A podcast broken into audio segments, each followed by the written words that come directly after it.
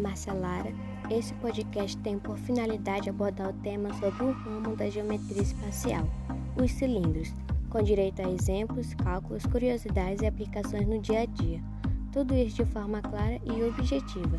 Então, que tal entender um pouco mais sobre essa importante área da matemática e já ir se preparando para o vestibular? Os cilindros são tão presentes na sua vida que talvez você já até tenha os vistos em algum lugar por aí.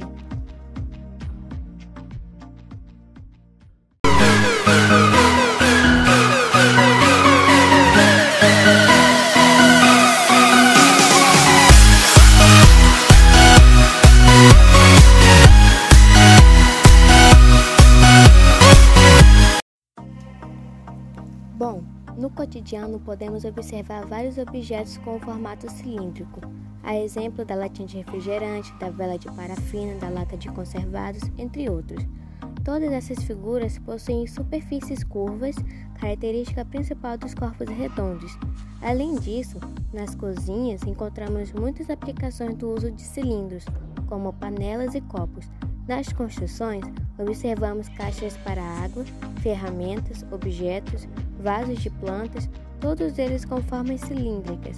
Existem outras formas cilíndricas diferentes das comuns, como por exemplo o cilindro sinusoidal, obtido pela translação da função seno. Ou seja, sabe as telhas onduladas? Pois é, é um cilindro sinusoidal.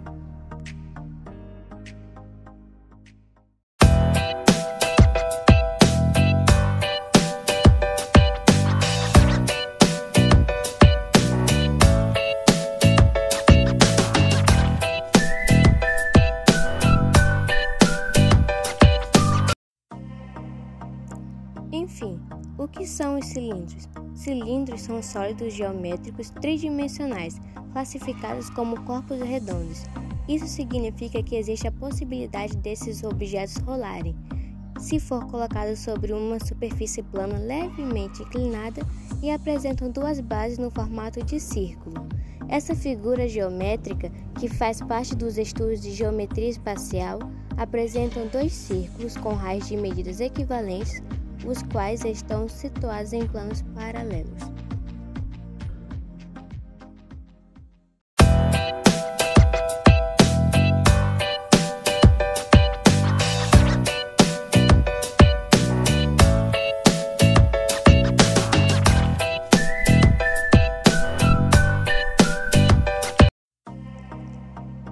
Objetos geométricos em um cilindro.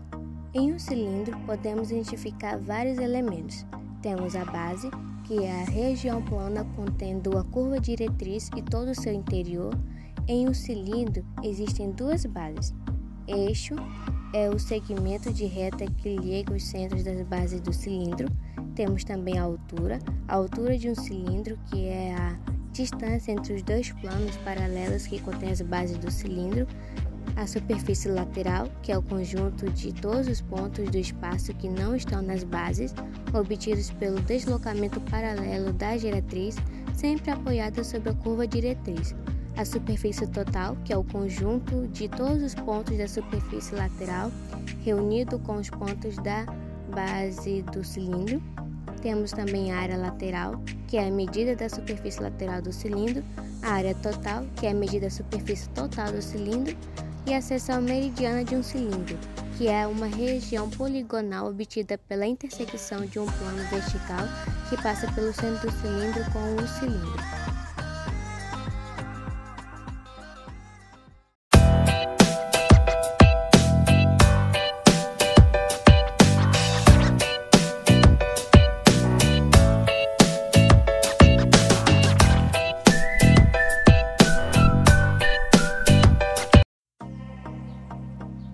Extensão do conceito de cilindro. As características apresentadas antes para cilindros circulares são também possíveis para outros tipos de curvas diretrizes, como a elipse, parábola, hipérbole, seno ou outra curva simples e suave num plano. Mesmo que a diretriz não seja uma curva conhecida, ainda assim existem cilindros obtidos quando a curva diretriz é formada por uma reunião de curvas simples por exemplo, Se a diretriz é uma curva de formato retangular, temos uma situação patológica e o cilindro recebe o nome especial de prisma.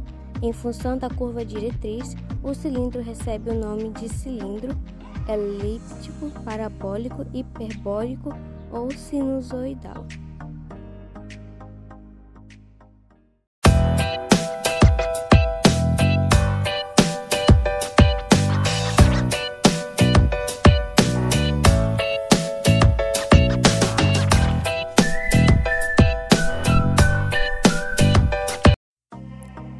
Classificação dos cilindros circulares.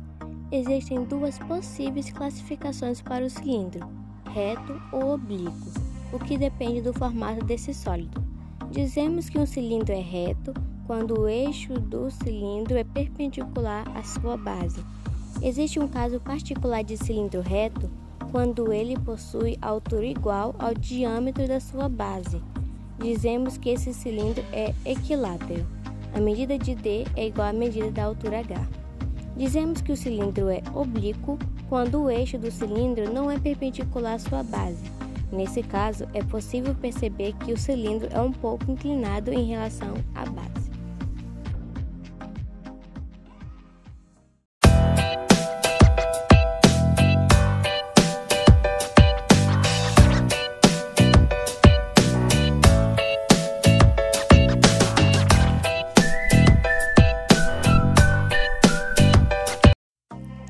Planificação do cilindro.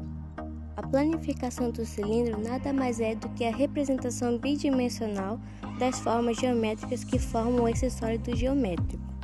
Quando planificamos o cilindro, é possível perceber que ele é formado por dois círculos, que representam suas bases, e um retângulo, que representa sua área lateral.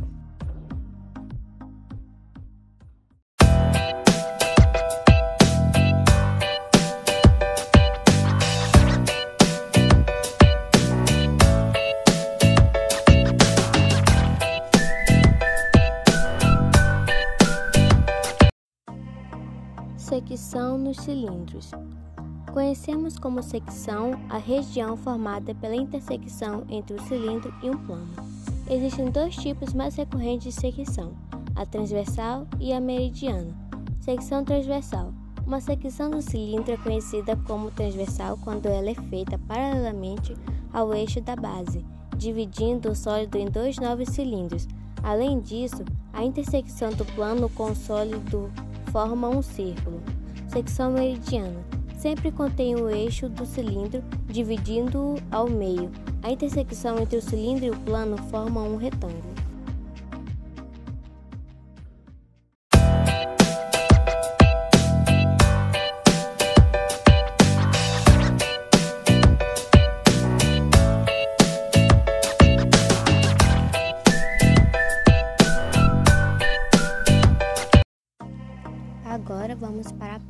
Cálculos, começando pela área do cilindro. Nós conhecemos como área total do cilindro a área da região que contorna o sólido. No cilindro, quando fazemos a sua planificação, é possível identificar duas áreas no formato de um círculo e uma área lateral no formato de um retângulo. Sendo assim, a área total de um cilindro pode ser calculada. Área total igual a duas vezes a área da base mais a área lateral. Porém, como a base é um círculo, então a área da base é calculada por área da base igual a πr ao quadrado. E a área lateral é igual à área do retângulo. Esse retângulo possui altura igual a 2πr e base medindo h. Então a área lateral é calculada por área lateral igual a 2πrh, h da altura, e r do raio. Sendo assim, a área total é calculada por. Aí pega a fórmula original que eu tinha falado no início, que é a área total igual a duas vezes a área da base mais a área lateral. Aí substituindo os valores, nós colocamos assim. Área total igual a 2πr ao quadrado mais 2πrh. Aí para simplificar ela, nós colocamos área total igual a 2πr abre parênteses, R mais H, fecha parênteses.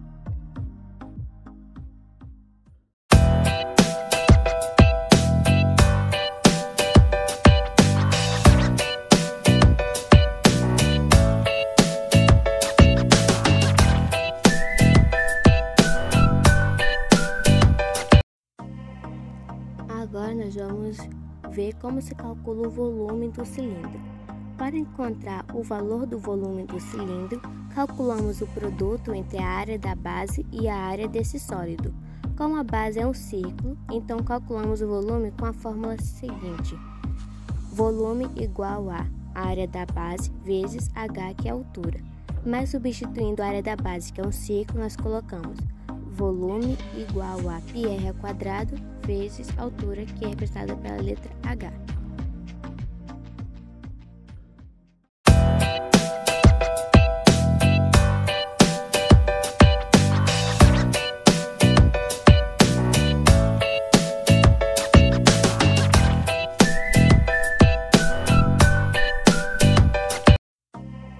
Agora vamos ver um exemplo de como aplicar a área e o volume do cilindro.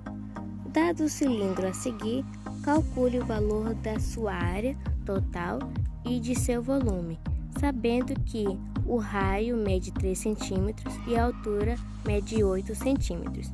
Então vamos calcular a área total. A área total é igual a 2πr, abre parênteses, r mais h, fecha parênteses. Aí substituindo os valores, área total é igual a 2π vezes 3, abre parênteses, 3 mais 8, fecha parênteses. área total igual a 6π vezes 11 e área total é igual a 66π.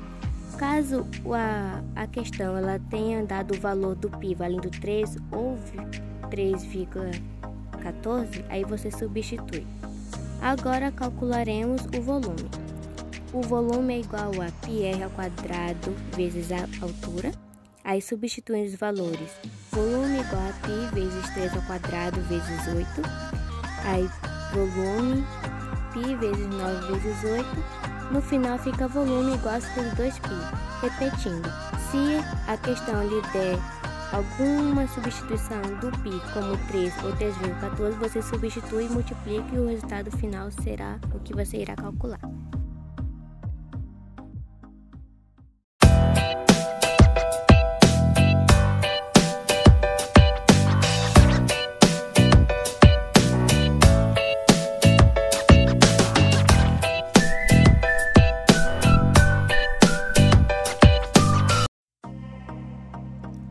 Portanto, é muito importante destacar que, embora que tenhamos contato com alguns cilindros no dia a dia, o seu estudo vai além do que só agregar mais um conhecimento para prestar o vestibular. Ele faz parte da nossa vida trazendo um charme a mais com as suas curvas. Já pensou? Uma vida sem os cilindros? Já dizia Oscar Niemeyer, não é o ângulo reto que me atrai, nem a linha reta, dura, inflexível criada pelo homem o que me atrai é a curva livre e sensual, a curva que encontro nas montanhas do meu país, no curso sinuoso dos seus rios, nas ondas do mar, nas nuvens do céu, do corpo da mulher preferida, de curvas é feito todo o universo, o universo curvo de Einstein.